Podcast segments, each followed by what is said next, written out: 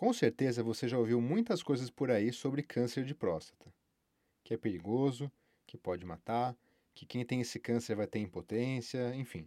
Algumas verdades, alguns mitos e algumas meias verdades. Hoje eu vou falar tudo sobre câncer de próstata que você precisa saber para se prevenir. Eu sou João Brunhara, médico urologista, e esse é o podcast da Homens sobre saúde masculina. Então vamos lá. Primeiro, o que é a próstata? Ela é uma glândula que fica logo abaixo da bexiga, ao redor do canal da urina, e ela produz parte dos líquidos que compõem a ejaculação. E o que é o câncer de próstata? É o nódulo que vai crescendo dentro da próstata através de uma multiplicação desordenada, basicamente um pedacinho da glândula que começa a crescer sem que o corpo consiga controlar esse processo, até o ponto em que o tumor pode se espalhar para outros locais, como os ossos as chamadas metástases. E sim, o câncer de próstata é muito comum. Segundo dados do INCA, o câncer de próstata corresponde a mais de 30% dos tumores malignos em homens no Brasil, sendo o tumor mais frequente, tirando os tumores de pele que na verdade entram em outra classificação. Ele é tão comum que, segundo as estimativas da Sociedade Americana de Câncer, um em cada oito homens vão ser diagnosticados com câncer de próstata ao longo da vida. E por curiosidade, o que, que causa o câncer de próstata? Na verdade, falamos em fatores de risco para o câncer de próstata. Os principais são genéticos. Pessoas com histórico familiar da doença e indivíduos da raça negra têm risco aumentado. Além disso, existem fatores protetores. Hábitos de vida saudáveis, como evitar o cigarro e fazer exercícios, são uma forma de diminuir o risco. Além disso, ajuda a ter uma dieta balanceada, evitando gorduras e caprichando em verduras e legumes, com uma menção honrosa para o tomate. Tudo isso entra em prevenção de câncer de próstata. Agora pensa, um em cada oito homens. Esse número é muito alto. Só que, por outro lado, nas estimativas da mesma sociedade americana, mais ou menos um homem a cada 40 da população total vai morrer por essa causa. Ou seja, a maioria das pessoas com câncer de próstata não morrem por causa dele. E isso porque os tratamentos hoje em dia são muito eficazes e também porque uma parte dos tumores não são tão agressivos assim, como vamos ver daqui a pouco. A questão é que a chance de sucesso é muito maior se o diagnóstico for feito cedo, e por isso que é tão importante fazer os exames de rotina. E tem uma observação: se você ficar esperando ter sintomas do câncer de próstata, provavelmente vai ser tarde demais. Isso porque ele costuma crescer silenciosamente e demora anos para dar algum sinal. E quais os sintomas do câncer de próstata?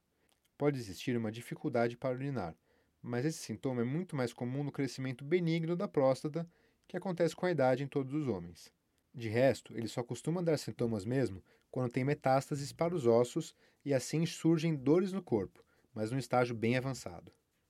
Então, como são esses exames e quando que eu tenho que fazer?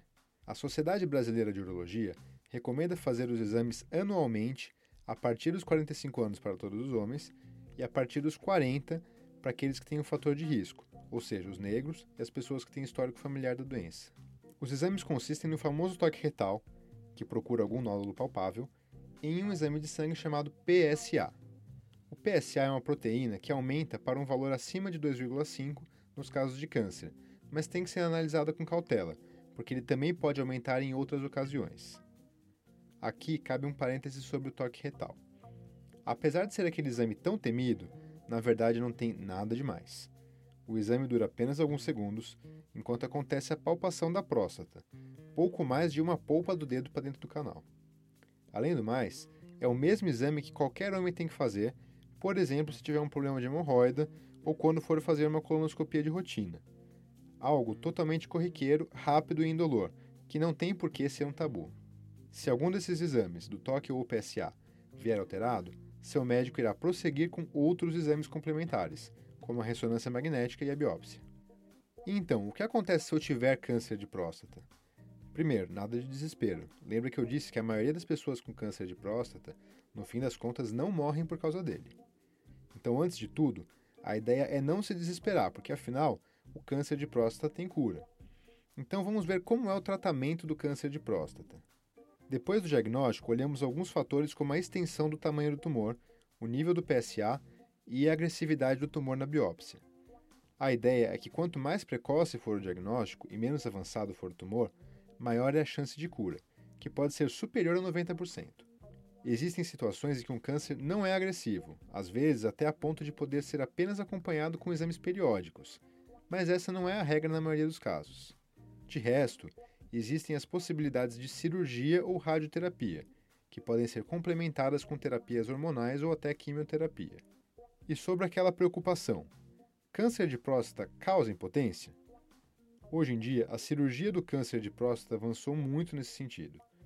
Com as técnicas cada vez mais avançadas de cirurgia robótica e na mão de um cirurgião especializado, as chances de preservar os nervos pélvicos e com isso conseguir uma boa ereção no pós-operatório são cada vez maiores. Também é importante para isso que o diagnóstico seja precoce, pois quanto mais avançado o tumor, menor é a possibilidade de preservação dos nervos. E mesmo quando os nervos são afetados, existem diversas possibilidades de correção da função erétil, incluindo comprimidos, fisioterapia, injeções ou até mesmo uma prótese. Por isso, é importante não ter medo de fazer os exames do câncer de próstata. Se você tiver um tumor, quanto antes você descobrir, melhores são as suas chances de se curar e de manter uma boa ereção. Por isso, se cuide. Se você ainda tem alguma dúvida ou comentário, siga a nossa página no YouTube, comente e mande a sua mensagem no nosso blog homens.com.br/blog. Vejo você lá.